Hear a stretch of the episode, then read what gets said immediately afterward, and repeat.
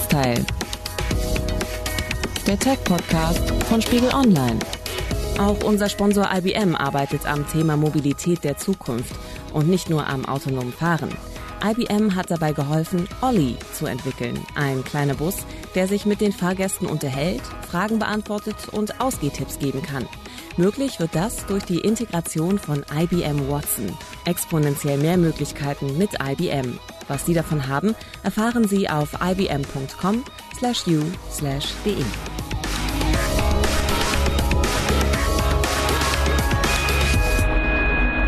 In San Francisco können Sie einem bereits begegnen, in Pittsburgh, aber auch auf den Straßen von Bayern oder Baden-Württemberg, Autos ohne Fahrer. Und da sitzt zwar in der Regel noch ein Mensch auf dem Fahrersitz, aber das Steuer hat längst ein anderer übernommen, nämlich der Computer. Autohersteller und auch große Tech-Firmen, die leisten sich ein Wettrennen bei der Entwicklung autonomer Fahrsysteme und wahrscheinlich wird der Mensch gar nicht mehr allzu lange selbst am Steuer sitzen müssen. Und wie so eine Zukunft aussehen könnte, in der die Computer uns durch die Gegend fahren, darüber sprechen sprechen wir, Christoph Stockburger, Redakteur im Ressort Auto bei Spiegel Online. Hallo. Und Judith Horchert, Ressortleiterin bei der Netzwelt. Hallo. Und ich, Theresa Sickert, heute im Netzteil, dem Tech-Podcast von Spiegel Online. Christoph, du schreibst über Autos und du darfst sie auch testen. Und hast du auch schon mal in einem selbstfahrenden Auto setzen dürfen? Ja, schon ein paar Mal hatte ich das Vergnügen. Äh, das erste Mal so ungefähr vor drei oder vier Jahren auf einem Testgelände von äh, dem Zulieferer Continental. Da ist der Wagen selbstständig durch Kurven gefahren und da war eine Apparaturvorrichtung aufgebaut, bei der eine Puppe über die Straße geleitet wurde. Das sollte einen Passanten darstellen, der plötzlich über die Straße rennt. Und der Wagen ist dieser Puppe selbstständig ausgewichen. Also wir sind da mit 40, 50 auf, auf dieses Hindernis zugefahren und der Wagen hat dann ähm, Schlenker gerissen und ist um die Puppe drumherum ge gekurvt. Und zuletzt bin ich in einem autonomen Auto gefahren äh, in Las Vegas bei der Messe CES. Einmal praktisch eine kleine Stadttour, so zwölf Kilometer durch Las Vegas, bei dem das Auto wirklich alles selber gemacht hat. Es saß noch jemand auf dem Fahrersitz, um das Ganze zu überwachen. Aber der Wagen hat sich praktisch durch den äh, Straßenverkehr, durch den Stadtverkehr selber durchgeschlängelt. Und auf einem kleinen Parcours äh, auf dem Messegelände von der CES da saß ich auf der Rückbank von einem SUV und da ist der Wagen auch komplett eigenständig durch einen Parcours durchgefahren. Aber das war jetzt auf einem Messegelände oder auf einem Testgelände. Wie lange wird es denn wahrscheinlich noch dauern, bis also wirklich autonome Autos im Stadtbild zu sehen sind? Also ganz normal um die Ecke fährt an mir so ein Auto ohne Fahrer vorbei. Also bis es ein Autos ohne Fahrer, also will ich, wo niemand mehr am Steuer sitzt, kein Mensch mehr am Steuer sitzt, auf die Straße kommen, das ist eigentlich nicht abzusehen, weil äh, die nächste Stufe wird auf jeden Fall sein, dass der Fahrer sich viele Auszeiten nehmen kann. Also praktisch nicht mehr ins Geschehen eingreifen muss. Mm, da kann es sein, die meisten Hersteller und äh, Zulieferer gehen davon aus, dass so 2020, 2021 die Technik soweit äh, sein wird. Also bislang scheint das ganz gut zu funktionieren. 2021 ist auch nicht so weit weg. Wie sieht das aus mit möglichen Unfällen? Gab es da in den Testphasen immer mal welche oder läuft das eigentlich schon alles sehr rund? Also angesichts der vielen Tests, die da durchgeführt werden, kann man sagen, dass es ganz rund läuft. Es gab einen Unfall in dem ein Testfahrzeug von Uber verwickelt war. Da gab es einen schweren Unfall, das Testfahrzeug wurde gerammt und ist äh, auf dem Dach gelandet. Dazu muss man eigentlich sagen, dass die Gegenpartei schuld war. Also das fahrerlose Auto hat keinen Fehler begangen, sondern der Fahrer des anderen Autos. Viele Hörer werden sich sicher auch noch an den Tesla-Unfall erinnern vor einigen Monaten, bei dem ein Mensch ums Leben kam, weil er sich auf den Autopilot verlassen hat und der einen LKW übersehen hat. Da muss man hinzufügen, dass die jetzigen Systeme den Serienfahrzeugen verbaut sind, eben noch längst nicht perfekt sind sondern der Mensch wirklich jederzeit auch eingreifen muss. Kann man also sagen, wenn der menschliche Fahrer als Kontrollinstanz letztlich fehlt, dann wird es doch unsicherer, also mit einem autonomen Auto unterwegs zu sein? Also wie gefährlich ist es wirklich, Judith, wenn der Computer selber fährt und nicht mehr der Mensch? Ich würde sagen, das Gegenteil ist der Fall. Es wird immer sicherer, wenn der Computer fährt und nicht der Mensch. Äh, weil der Mensch ist ja eben oft der unberechenbare Faktor auf der Straße sozusagen. Der ist vielleicht müde, vielleicht ist der auch wütend und unkonzentriert und abgelenkt und denkt vielleicht, dass ich bin eigentlich ein hervorragender Fahrer, aber in Wirklichkeit ist das dann sehr oft die Unfallursache. Und ich glaube, dass das einer der ganz großen Vorteile des autonomen Fahrens sein wird, dass eben die Unfallrate drastisch sinken wird und es auch weniger schlimme Unfälle geben wird. Und dass es eben Unfälle in den Testphasen geben wird, das ist tragisch, aber das werden wir wahrscheinlich hinnehmen müssen. Die gibt es eben im Straßenverkehr ja auch. Aber tatsächlich werden ja auch nur die Unfälle gemeldet. Eine erfolgreiche Fahrt mit dem Auto, das ist für die Medien ja keine Meldung mehr. Trotzdem ist es so, dass natürlich, gerade weil die Unfälle vor allem gemeldet werden, ähm, das vielleicht auch eine gewisse Unsicherheit bei den Nutzern oder zukünftigen Nutzern ausmachen könnte. Also ich stelle mir das auch sehr seltsam vor, wenn ich irgendwo in einem Bus sitzen würde. Es gibt keinen Fahrer mehr. Ich kann vielleicht auch nicht mehr eingreifen. Und das ist ja jetzt auch schon die Realität, zum Beispiel in der Schweiz oder auch in Washington. Da äh, gibt es also solche Busse, wo man einfach einsteigen kann. Es gibt keinen Fahrer mehr. Und so richtig gut scheint es auch nicht angenommen zu werden. Die Leute sind unsicher. Ja, ich, das ist auch verständlich, weil das natürlich entgegen jeder Erfahrung ist, dass eine Maschine jemanden alleine durch die Gegend kutschiert. Also da muss man sich wahrscheinlich auch erstmal dran gewöhnen und Vertrauen in die Technik fassen. Hm, aber solche Busse, wie jetzt im Moment getestet werden, zum Beispiel in der Schweiz, ich denke, dass wenn autonome Fahrzeuge auf die Straße kommen, es immer auch ein Lenkrad geben wird, ein Gaspedal und eine Bremse, dass, falls die Technik ausfällt, auch der Mensch wirklich eingreifen kann. Also das ist überhaupt kein Problem, das reinzubauen, ja. Nur muss dann eben nicht ständig jemand dort stehen und es auch bedienen, sondern wirklich dann nur, wenn das Auto mal stehen bleibt oder die Technik total äh, ausfällt, dass man das auch anders rangieren kann. Aber was bedeutet das für die ganzen Berufszweige, die sich mit genau dem Fahren halt beschäftigen, also für den Taxifahrer, den Lkw-Fahrer oder auch den Kurier, wird der überflüssig und damit auch arbeitslos? Auf lange Sicht wird es wahrscheinlich weniger Fahrer benötigen und manche Berufe werden dann verschwinden. Wie gesagt, zunächst denke ich mal, dass immer jemand noch das Auto, autonome Auto auch überwachen muss und notfalls eingreifen muss. Aber auf lange Sicht wird der Fahrer bestimmt wegfallen. Und das ist ja auch mit ein Grund dafür, warum die vielen Ride-Sharing-Dienste wie Uber oder Lyft viel Geld in das Thema investieren, weil sie sich dadurch natürlich äh, den Kostenfaktor Fahrer sparen können. Eigentlich ist das ja ganz schön blöd, weil man denkt ja, wenn es dann selbstfahrende Autos gibt, dann fahren die einen zum Beispiel in den Urlaub und man kann dabei schlafen oder man trinkt vielleicht auf einer Party ein paar alkoholische Getränke, aber das Auto kommt dann trotzdem noch mit nach Hause. Wenn das aber jetzt so ist, wie du sagst, dass man eigentlich immer noch in Alarmbereitschaft sein muss, dann muss man ja genauso wie beim eigenständigen Autofahren nüchtern bleiben und konzentriert am Steuer bleiben. Das kann man dann eigentlich vergessen, da schlafen transportiert zu werden vom Auto, oder? Erstmal auf jeden Fall schon. Also bis 2030 oder 2040 wird man bestimmt nicht auf dem Rücksitz Champagner trinken können und sich vom Auto fahren lassen, sondern da muss man wirklich jederzeit eingriffbereit sein. Danach wird sicher so sein, dass das Auto von ganz alleine fahren kann. Also das wird kommen und ähm, das ist ja auch das Ziel der Hersteller. Ich stelle mir das aber auch schwierig vor, also wirklich aufmerksam zu sein und einzugreifen in einer brenzligen Situation, weil ich habe ja de facto nichts zu tun. Ich muss nur vorm Lenkrad sitzen und vielleicht spiele ich dann an meinem Telefon rum, vielleicht lese ich was. Ich bin einfach nicht bei der Sache. Also wie gut soll das funktionieren, wenn ich eigentlich mit anderen Dingen beschäftigt bin und mich da auch vielleicht daran gewöhne, dass ich eigentlich nichts zu tun habe? Ja, auch da wird sicher eine Umstellung brauchen. Also das System muss auf jeden Fall äh, dem Fahrer eine ausreichend lange Zeit einräumen, dass er übernehmen kann. Wie lange das wirklich ist, da streiten sich die Experten. Also manche Studien gehen davon aus, dass man da wirklich 20 bis 30 Sekunden einräumen muss, dass ein Mensch wieder voll im Geschehen drin ist, um, um einzugreifen. Und das ist natürlich eine total lange Zeit. Also das macht es dann äh, eigentlich nötig, dass man trotzdem ständig aufpasst, wie das Auto reagiert und was es macht. Aber bin ich vor dem Gesetz immer noch der Fahrer oder die Fahrerin, die also zum Beispiel nicht am Telefon spielen darf? Oder darf ich, weil das Auto ja jetzt für mich fährt, trotzdem an meinem Telefon rumspielen? Im Mai hat der Bundesrat ein Gesetz des Bundestags bewilligt, in dem wirklich festgehalten wird, dass man äh, in den selbstfahrenden Autos die Technik soweit ist, E-Mails lesen darf, vielleicht auch ein Nickerchen hält, also abgelenkt sein kann. Man aber jederzeit eingreifen muss, wenn das Auto einen Warnhinweis gibt. Also wenn das Auto im selbstfahrenden Modus ist, bin ich als Mensch der Verantwortung äh, entlastet. Letztendlich wird es ja auch immer bei mir liegen, weil ich auch immer eingriffsbereit sein muss.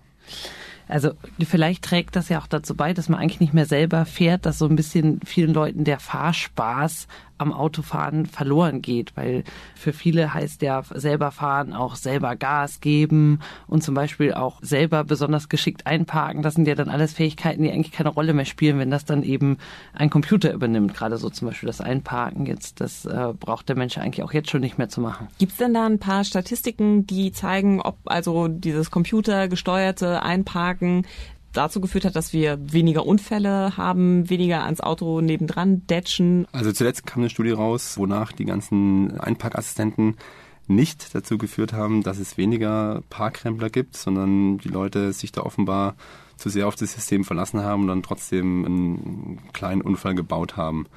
Also man wird schon sehen müssen, wie weit der Mensch sich dann zu sehr auf die Technik verlässt. Ist dir das auch schon mal passiert? Ehrlich gesagt ja dummerweise mit dem äh, Wagen meines Vaters. Der kann äh, automatisch einparken und dieses System wollte ich meinem kleinen Cousin demonstrieren. Ich habe da also die Hände vom Lenkrad genommen, musste nur noch Gas geben und bremsen und das Auto hat von alleine rückwärts eingeparkt. Ich habe aber blöderweise äh, dabei Bremse und Gaspedal verwechselt, weil es eben so eine ungewohnte Situation ist und ich da ein bisschen in Hektik geraten bin und dann hatte das Auto von meinem Vater plötzlich eine Beule. Aber letztlich passiert ja sowas auch nur, weil wir das nicht anders gewohnt sind, also bestimmte Dinge so zu tun, wie man sie halt irgendwie tut. Und dann darf man die auf einmal nicht mehr und dann ist man vielleicht auch so verwirrt. Während wenn ich damit aufwachse, dass schon immer jemand für mich eingeparkt hat, ich gar nicht mehr Fahrer bin und das vielleicht auch nicht mehr sein muss, dann funktioniert das wunderbar. Es passiert vielleicht auch gar kein Unfall mehr. Ich wundere mich nicht darüber. Also egal, ob ich jetzt Fahrer bin, vielleicht sogar auch Beifahrer, Passagier, ist eigentlich ganz egal, oder? Genau, also wenn man mit den Systemen praktisch aufwächst und nichts anderes kennt, dann wird Fahren zu einer ganz anderen Kulturtechnik als heute wahrscheinlich. Dass man sich wirklich viel mehr auf die Systeme verlässt, so wie man heute eigentlich nur noch nach Navigationssystem fährt und eigentlich kaum noch äh, eine richtige Karte zur Hand nimmt. Das Problem ist ja auch so ein bisschen, wie viel man denn da überhaupt noch eingreifen kann. Wir haben ja am Anfang darüber gesprochen, dass da noch sehr lange ein Lenkrad sein wird, aber mal angenommen, man ist jetzt in einem Bus oder einem Auto, was gar kein Lenkrad oder Gaspedale oder für mich Erkennbares mehr hat, dann wüsste man ja gar nicht, wie man das beherrschen soll, wenn da jetzt irgendwas schief geht. Und das bringt einen dann eben auch zu diesem Albtraum-Szenario, was es ja dann immer wieder gibt, dass ein Hacker irgendwie das Auto übernimmt und aus der Ferne irgendwie fernsteuert. Ich sage immer, da wo programmiert wird, da wird auch gehackt. Es hat natürlich auch solche Versuche ja schon gegeben. dass es dann eben ein Jeep ist, glaube ich, einmal umgelenkt worden und bei einem anderen Auto, ich glaube, das war das Tesla-Auto, da konnten die dann auch per Fernsteuerung das Auto mal abbremsen oder so. Und das ist ja dann eben immer die Angst, dass man durch das autonome Fahren als Fahrer in Anführungsstrichen dann auch die Kontrolle verliert über das Gefährt, in dem man sitzt. Also die Gefahr, ähm, du hast ja gerade erwähnt, besteht heute schon. Das waren äh, Hacks, die an Serienfahrzeugen durchgeführt wurden. Aber natürlich haben selbstfahrende Autos viel mehr Schnittstellen zum Internet, haben mehr Funkverbindungen und dementsprechend auch viel mehr Einfallstore für Hacker. Ich glaube, das wird auch wirklich zu einer ganz neuen Bewertung führen, was für ein Auto eigentlich sicher ist. Also wenn man jetzt zum Beispiel sagt, ach ja, Mercedes, Audi, BMW, das sind ja alles sichere Autos, das wird alles komplett neu zu bewerten sein, wenn die Software so eine große Rolle spielt, dass man eben sagt, ach ja, wie oft spielen die denn zum Beispiel Updates ein und wo kriege ich die her und äh, was gibt's da nochmal für Unfälle? Ich glaube, dass das grundsätzlich, was ein sicheres Auto ausmacht, wo man jetzt vielleicht auch viel an Airbags oder Sachen denkt, dass das eben nochmal komplett neu mit der Software bewertet wird.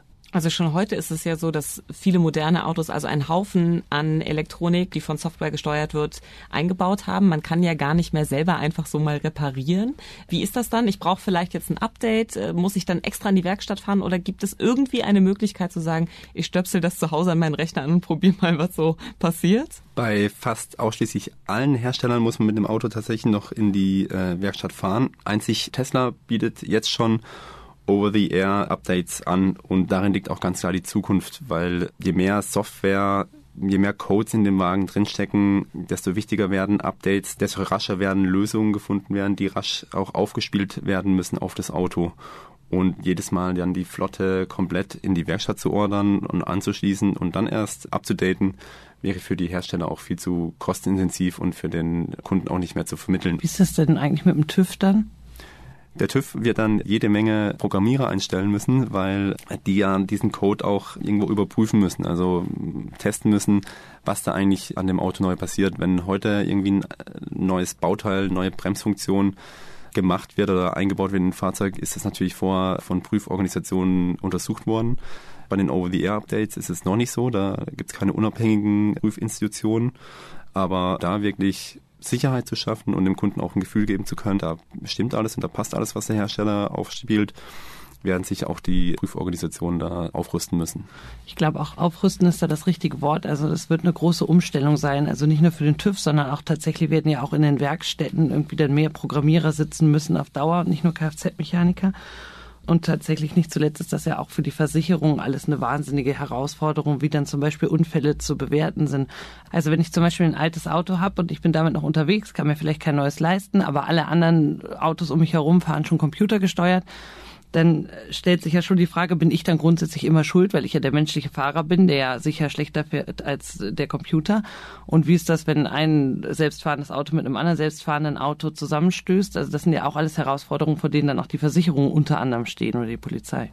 Das wurde unter anderem auch in dem äh, jetzt gefassten Gesetz mh, hm, berücksichtigt nämlich um zu klären, ob das Auto während des Unfalls eigentlich die Fahraufgabe zu übernehmen hatte oder der Fahrer in Charge war, wird eine Blackbox im Auto verbaut und das genau das feststellen soll. Also wer hatte zum Zeitpunkt des Unfalls tatsächlich die Fahraufgabe.